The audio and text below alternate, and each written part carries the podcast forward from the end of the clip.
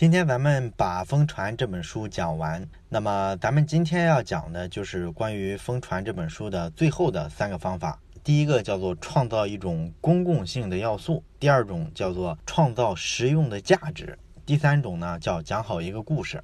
咱们一个一个来看，先看第一个。创造公共性的要素，哎，这什么意思呢？就是说呢，你一个产品啊，你不是想让别人看了之后疯狂的帮你去传播分享，或者是相互推荐，那么你就有个基本的前提，就是你要先让人家看到啊。所以呢，你就需要说把你这个产品放到一个公共的空间里，不管说用户是通过网上啊，还是通过户外啊，都有机会接触到，大概就是这么一个意思。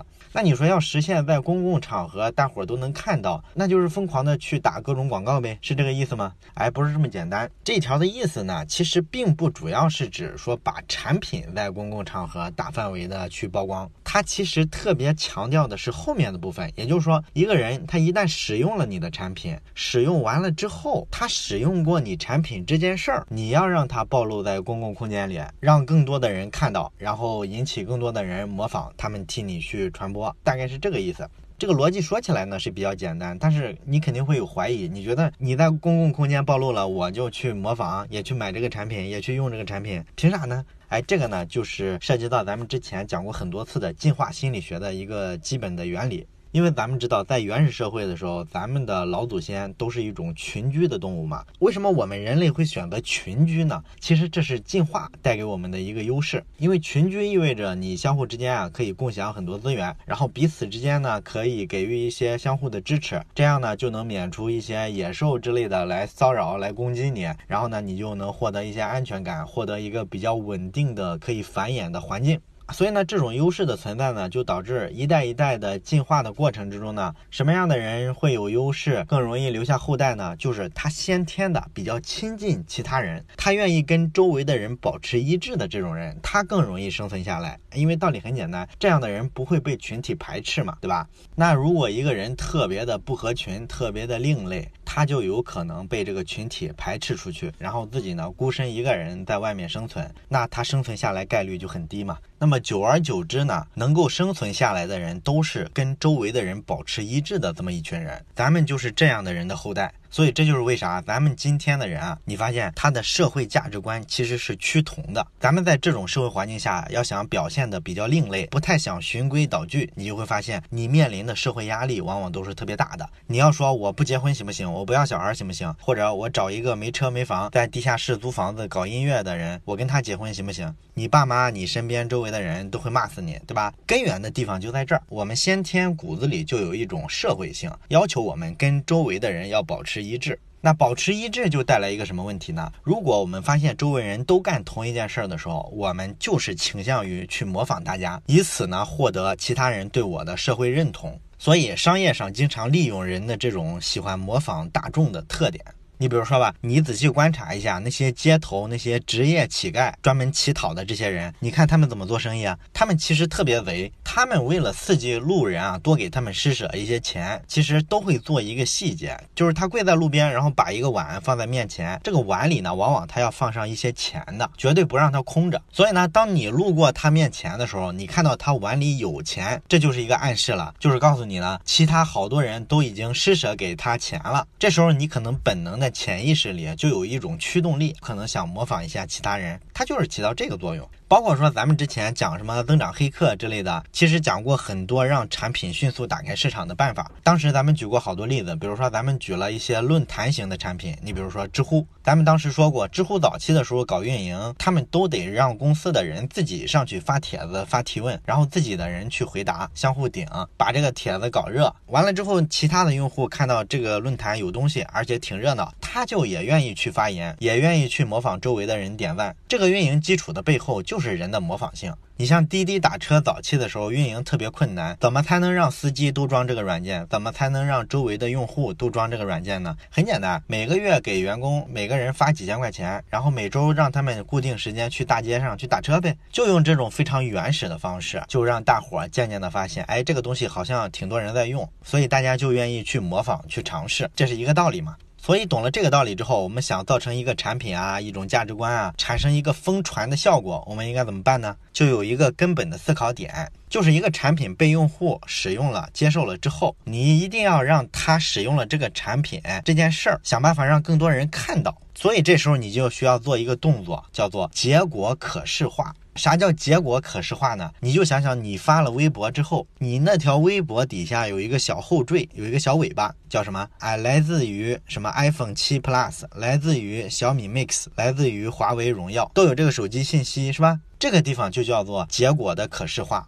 你用这个手机发了一条微博，这个行为已经完成了，但是你这个动作的结果，它给你可视化出来了，让其他人都知道你是用这个手机发的这条微博。还有一个更经典的例子，好多做产品的人都喜欢举的一个例子，你有没有观察过苹果的笔记本？你有没有发现苹果的笔记本的那个 logo 有一点异常啊？异常在哪儿呢？就是你这个笔记本啊，合上的时候，这个笔记本正对着你，你会发现这个 logo 是反的。它为什么让这个 logo 正对着你的时候是反的呢？很简单，它就不是为你设计的，它是为了其他人设计的。如果你把这个笔记本掀开，那么这时候这个 logo 是朝外的，朝外的时候它就正过来了。也就是说，苹果的设计师在想这件事儿的时候，他思考的是我要让这个 logo 让更多的人看到，这就是一个设计的时候一个可视化的思维。你让更多的人看到之后，别人就知道你用的是苹果笔记本，然后觉得这个笔记本好看，他就有可能跟你打听这个笔记本怎么样，好不好用，这就有可能刺激他购买。所以这也是一种基于刺激你的模仿意愿的这么一种设计。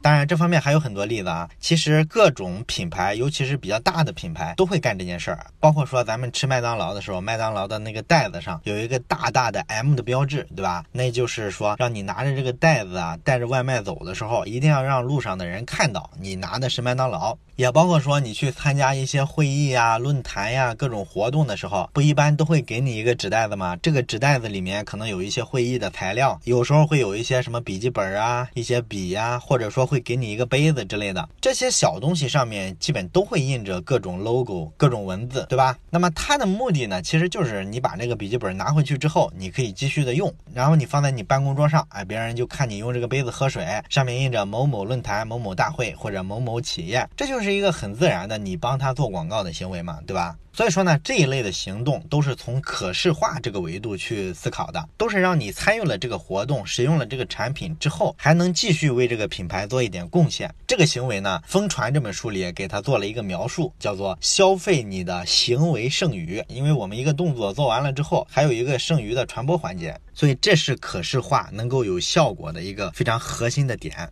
那么咱们了解了这个可视化的原则之后，对我们有什么启发呢？非常简单，就是我们在做一些产品的营销活动呀、促销活动的时候呢，当两个方案并排起来看都不错的时候，一定要选那个更容易可视化、更容易消费用户的行为剩余的那种方案。啊，你比如说吧，耐克就曾经搞过一个活动，这个活动是什么背景呢？我简单讲一下。咱们知道环法自行车赛场上有一个特别著名的自行车的选手，叫做兰斯阿姆斯特朗。那这个阿姆斯特朗呢，他就特别传奇，因为他曾经得了癌症，然后医生呢当时都跟他说特别严重，甚至都有可能活不下去了。但是很神奇，他不仅说战胜了癌症，而且呢重回了赛场，成为了一代名将。他这种体育精神当然就特别鼓舞人嘛。所以呢，作为这个赞助商，耐克呢。就想啊，他既然有这么好的一个故事，我要不要把这个故事给他放大一下呢？比如说，我做一个阿姆斯特朗慈善基金，这个基金呢是公益的，然后我募集到资金之后，可以专项的去帮助跟他得类似疾病的这个病人。哎，做这么个东西不是很有社会影响力吗？有利于我的品牌形象和传播，对吧？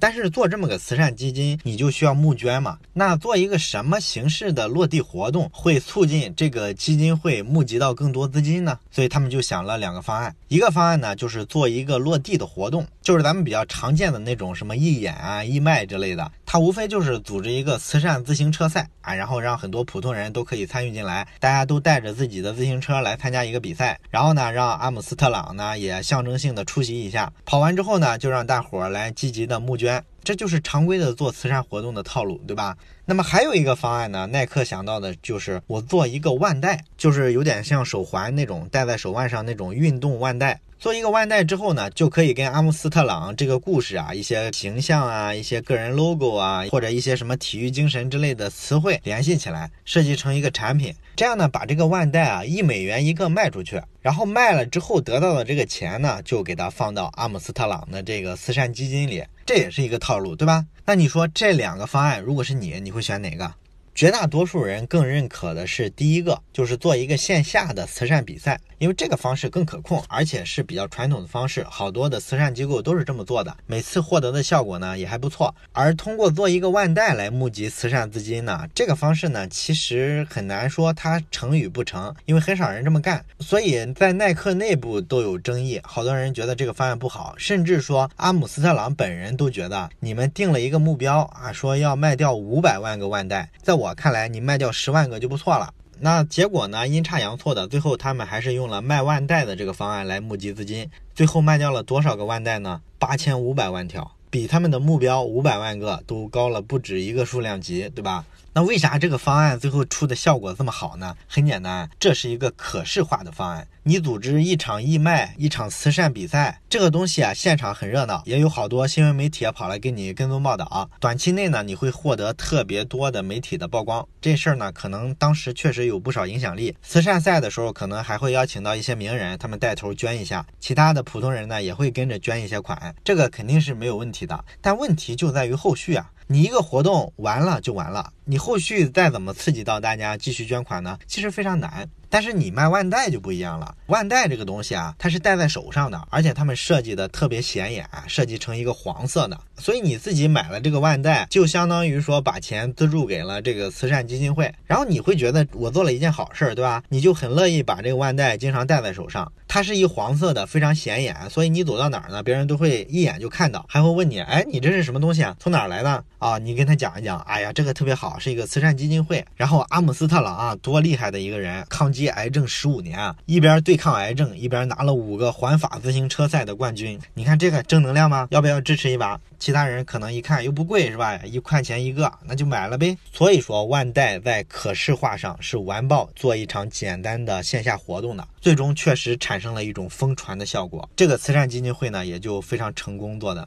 这就是讲这个可视化这个原理啊，在我们做很多方案的时候，如果能把它当成一个思考的维度的话，其实很可能会做成一场跟我们的传统效果差别非常大的一场活动。其实咱们看现在好多企业家，他已经有这个意识了。比如你有没有注意到，很多小企业在他这个董事长办公室特别喜欢干的一件事儿是什么呢？就是墙上挂一特别特别大的照片。这个照片一般什么内容呢？就是他们当地啊，甚至说更高级别的中央啊、省里啊一些领导来公司视察的时候，不是现场就有人咔咔咔跟领导拍照吗？那么公司负责人跟领导一个握手的照片，一个合影的照片，他拿到了之后，就把这个照片洗出来挂到墙。墙上，然后让其他人来看看。你看，这么大的领导都来我们公司视察过，这是肯定我们啊，我们是值得信赖的。他是想表达这个意思，对吧？那这个行为其实就属于什么呢？就属于把领导来视察过这件事儿，他的行为剩余给他消费了，也是做了一个可视化的尝试，对吧？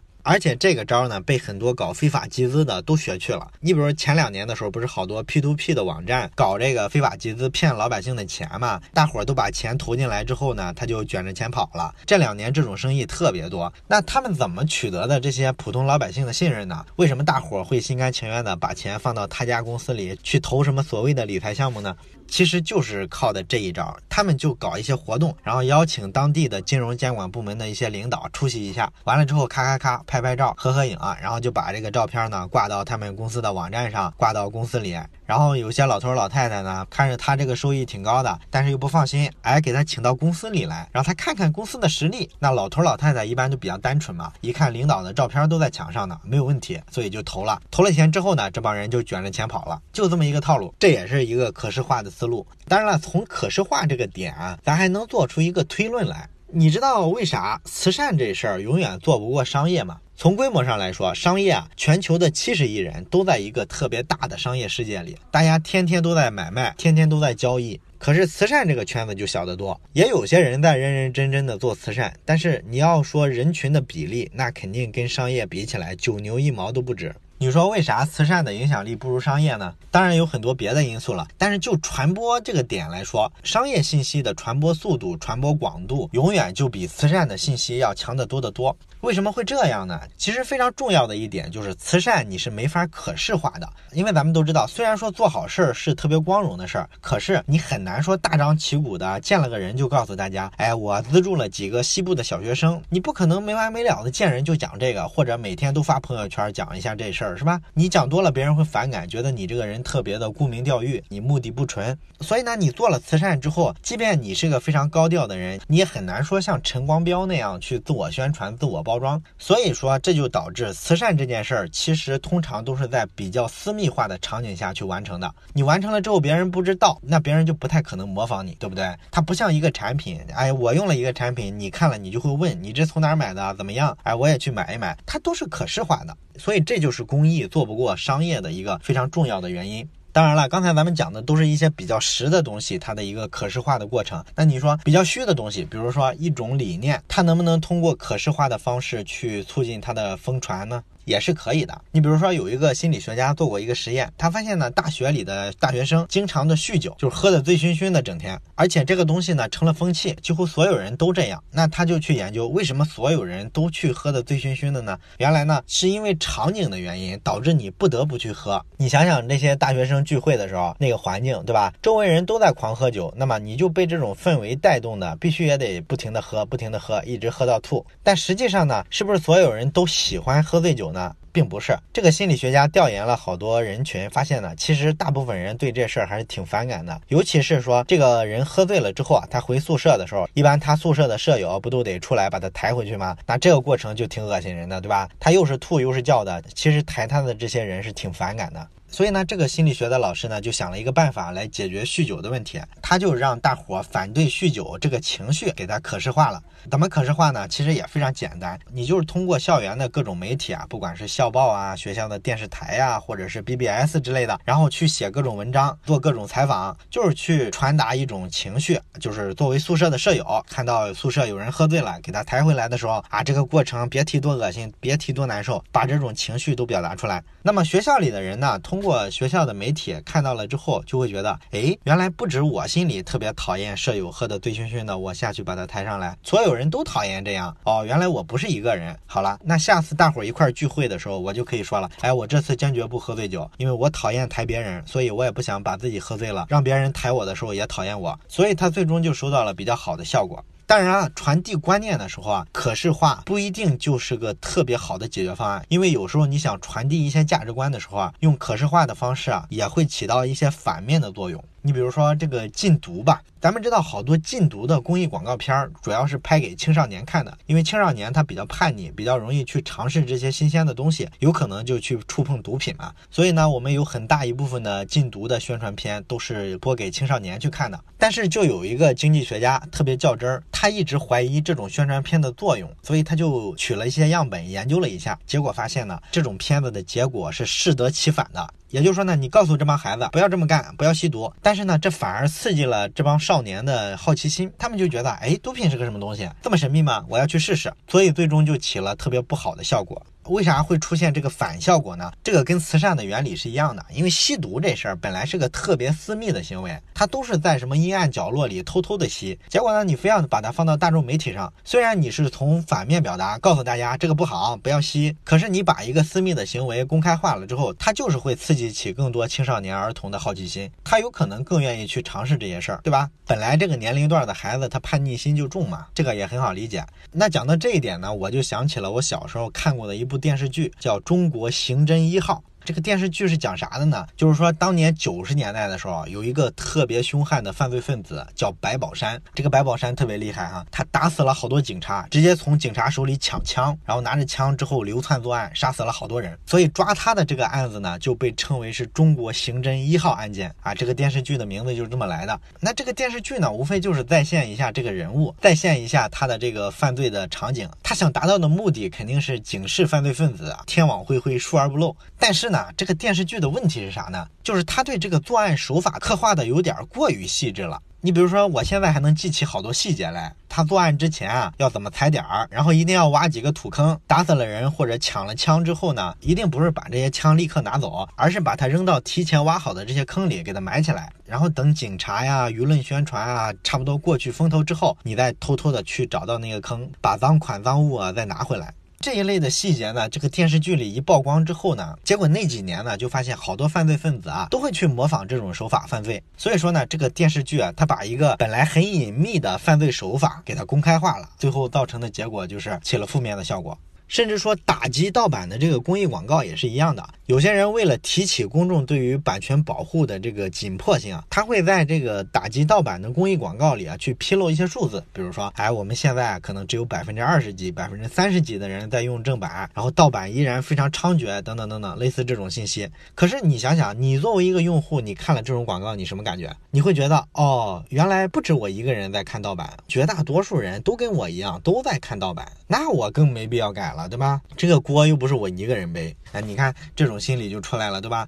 所以说呢，保持一个可视化，创造一种公共性，并不是对任何事儿都起作用的。你要想想这事儿是不是私密，然后适不适合公开，这一点呢就非常重要。这是咱们讲的第一个创造公共性啊，实际上主要讲的就是可视化。那么第二点咱们要讲的实现一个疯传的效果的办法是什么呢？叫做创造一种实用价值。这个点呢，其实大伙儿应该不陌生。咱们之前讲过产品化这个词嘛，就是说呢，你不管想做一个什么行为，你都把它包装成对用户某一个问题的解决方案。就好比说你做一场发布会，你明明想卖一个东西，但是你把这个发布会呢包装成，哎，我能给用户提供一个知识，让他在买。买手机的时候能够辨别高下，这是大伙实际有的一个需求。然后你把这个活动包装成一个解决方案之后，大伙更容易接受，他更愿意去看这个手机发布会，甚至说帮你转载、帮你传播，这就是产品化的一个思路。所以呢，创造一种实用价值呢，大概也是讲这个意思，咱就不展开讲了。这部分呢，咱们讲一个小点嘛，就讲一下在给用户提供一个实用价值这事儿上，比如说怎么给用户省钱这个维度上，我们应该有哪些比较有意思的思考。咱们之前呢讲过一本怪诞行为学，那个怪诞行为学里呢，咱们举了好多例子，说人的这个理性啊，其实并不太靠谱啊，经常很多时候是不理性的。那我们在创造一个实用的价值，告诉用户怎么才能省钱的时候啊，可以实际上不给用户让利，不做促销，但是可以给他创造一种他得到了实惠的错觉。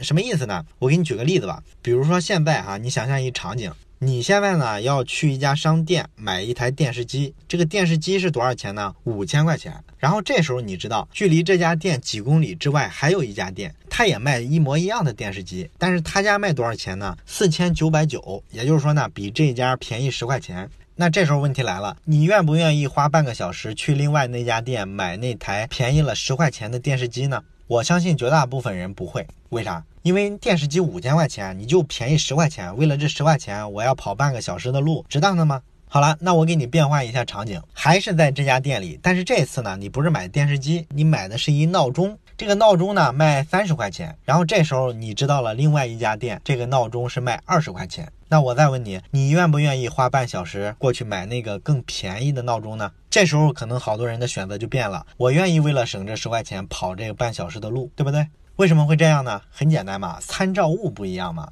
你电视机多贵是吧？几千块钱的东西便宜十块钱，你觉得为了这十块钱赶半个小时的路不划算？也就是说，你觉得这时候成本收益比是非常低的。可是闹钟就不一样了，总共一个二三十块钱的东西，你便宜十块钱，那这个优惠的比例可以了，对吧？我愿意跑一趟，这是咱们普通人都会有的一种思维模式。可是问题是，咱们回归到数学上，你严格的算一下这个成本收益，你会发现这两件事的成本收益比是一模一样的哦。你不管买电视机还是买闹钟，你的收益就是省十块钱，然后你付出的时间成本、赶路的长度也是一模一样的，所以这两件事其实没有任何差别。但是我们这时候就会不理性，我们就会去判断呢，买闹钟便宜十块钱就值得跑一趟，买电视机便宜十块钱就不值得跑一趟，这就是行为经济学，这就是我们不太理性的地方。我们会被这个参照物，也就是说它价格是几千啊还是几十，这个参照系误导了我们，让我们这时候不太用理性的策略去思考。所以说呢，你想让你的产品变得特别流行，被广大人民群众接受，你在定价策略上要给它制造一种能帮他省钱的错觉，也就是用刚才我们讲的这个原理，给它设置一个特别高的参照系。你比如说前一阵的双十一，你买东西的时候，你会发现好多商品都是说原价八百，双十一只要两百。那么你看看它双十一之后恢复的价格，它是恢复到八百吗？不是啊，它可能双十一之后恢复到两百三，因为它平常就是打折卖的，它双十一的时候无非就是折扣稍微多一点。但是它在双十一的那天给你这两个对比，你就感觉这个便宜的幅度特别大，所以你就愿意去买。这就是同样的道理，对不对？它在主动的制造了一个对你有用的价值，就是。帮你省了钱，然后刺激了你下单，刺激了你去跟别人传播，说，哎，我买着了，我八百的东西啊，双十一只要两百就买到了，这不就是一个典型的例子吗？也包括说营销界特别鸡贼的小米，小米，我记得他发布电饭煲的时候，他对比的产品都是啥？都是日本什么松下的之类的那种电饭煲，就是咱们去日本旅游的时候疯狂抢购的那一类，那个电饭煲一般要卖五六千块钱呢。那他小米的，他跟他一对比啊，你们有的技术呢，我们都有；你们没有的呢，我们还有。那我卖多少钱呢？我卖九百九十九。所以你这么一比，你会觉得哦，这个太便宜了，简直物美价廉，是吧？所以你就去买了，而且你还会把这个点去告诉别人，因为你买了这个宝之后，你要告诉别人我买的多好吗？你这时候一般的表达方式都是这样说的，你肯定说这个品质跟松下那五六千的差不多。所以说呢，这种策略呢，就促进了产品的疯传。那关于给人省钱这个点呢，还有一个特别重要的原则，书里讲到的叫做一百规则。这个一百规则是什么意思呢？咱想想商场里商品打折的时候，你看它那个价格的标牌上，它讲它打折多少的时候，一般的表示方式其实有两种，一种是直降多少多少元，还有一种呢是说直降百分之多少。那么我就问你，你觉得什么时候应该说直降多少元？什么时候又应该说直降百分之多少？哎，我相信这不是个特别难的问题，对吧？咱们一想就能想得到啊，很简单嘛。客单价特别高的时候，比如说五千块钱的一台笔记本电脑，这时候它降价了，你能说比例吗？你说百分之十，大家觉得啊，那就打个九折呗，也没啥嘛。可是你要按优惠的额度来说，你说直降五百元，那便宜五百块钱，大伙儿还是觉得还是挺多的嘛。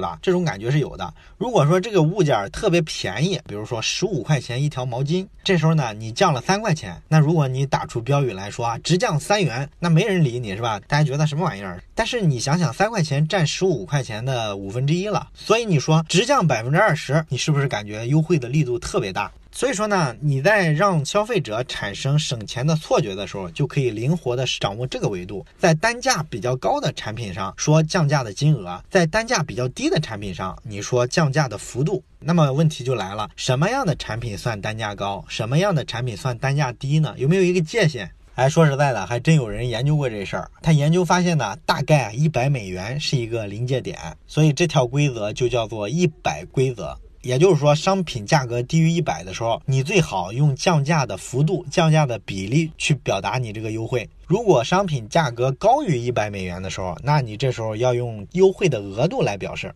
当然了，这个规则应该是基于美国的市场做调查调研出来的。中国呢，我相信应该会不太一样啊。但是我到现在没有看到类似的调查。哎，如果你见到过类似的调查的话，可以在留言区给大家普及一下。关于实用价值这一点呢，咱们就简单的讲到这儿。那么还有最后一个关于制造疯传的原则是讲一个好故事。那这部分呢，我不打算细讲了，因为一个好故事能带动一个产品的热销，这个观念呢，大家肯定已经不陌生了，基本是个烂大街的观点了。无非就是怎么讲故事更能吸引到别人。那这个呢，有专门的书来告诉大家怎么讲好故事。我们回头呢，会专门的拿出一周的时间来研究这个课题。那么到这里呢，《疯传》这本书讲的关于怎么制造产品流行的六大方法，咱们就全部讲完了。这六大因素，我不知道你还记不记得哈？社交货币、诱因、情绪、公共性、实用价值和故事。这本书呢，可能对很多做营销和做品牌的同学帮助比较多。而且这六种方法也是六个维度的思考模型，如果能把它用到工作里啊，其实是有利于提升我们工作的效果的。当然了，我们讲类似的这种书比较多哈，可能好多朋友反映的一个问题是什么呢？就是我听了你讲的这些东西啊，都能听懂，启发也比较多。可是真正的问题是怎么把这些东西啊灵活运用到工作里，并不是很容易。哎，这个确实，我们跟高手的差距啊，其实无非就两点。第一就是认知层面，认知层面呢，你可以通过跟高手接触呀，包括说跟牛人学习，看一些比较不错的书，通过这些维度去弥补。但是另一个层面的差距你是弥补不上的，就是实践层面。因为高手跟我们除了认知层面的差距，另外就是说人家实践比我们多，人家把很多思维模型呢应用到实践中，不停的刻意练习。而我们听了就听了，没有练习，所以就是导致你对这个思维模型的理解深度也不够，它在你工作记忆中的位置也不够核心，这就导致很多东西我们感觉听懂了，但是用不到工作之中。所以呢，下周我们会讲一本能够把这些好的思维模型应用到工作学习之中的书，希望能把这些好的思维模型内化到你的思维习惯里去。好了，下本书再见。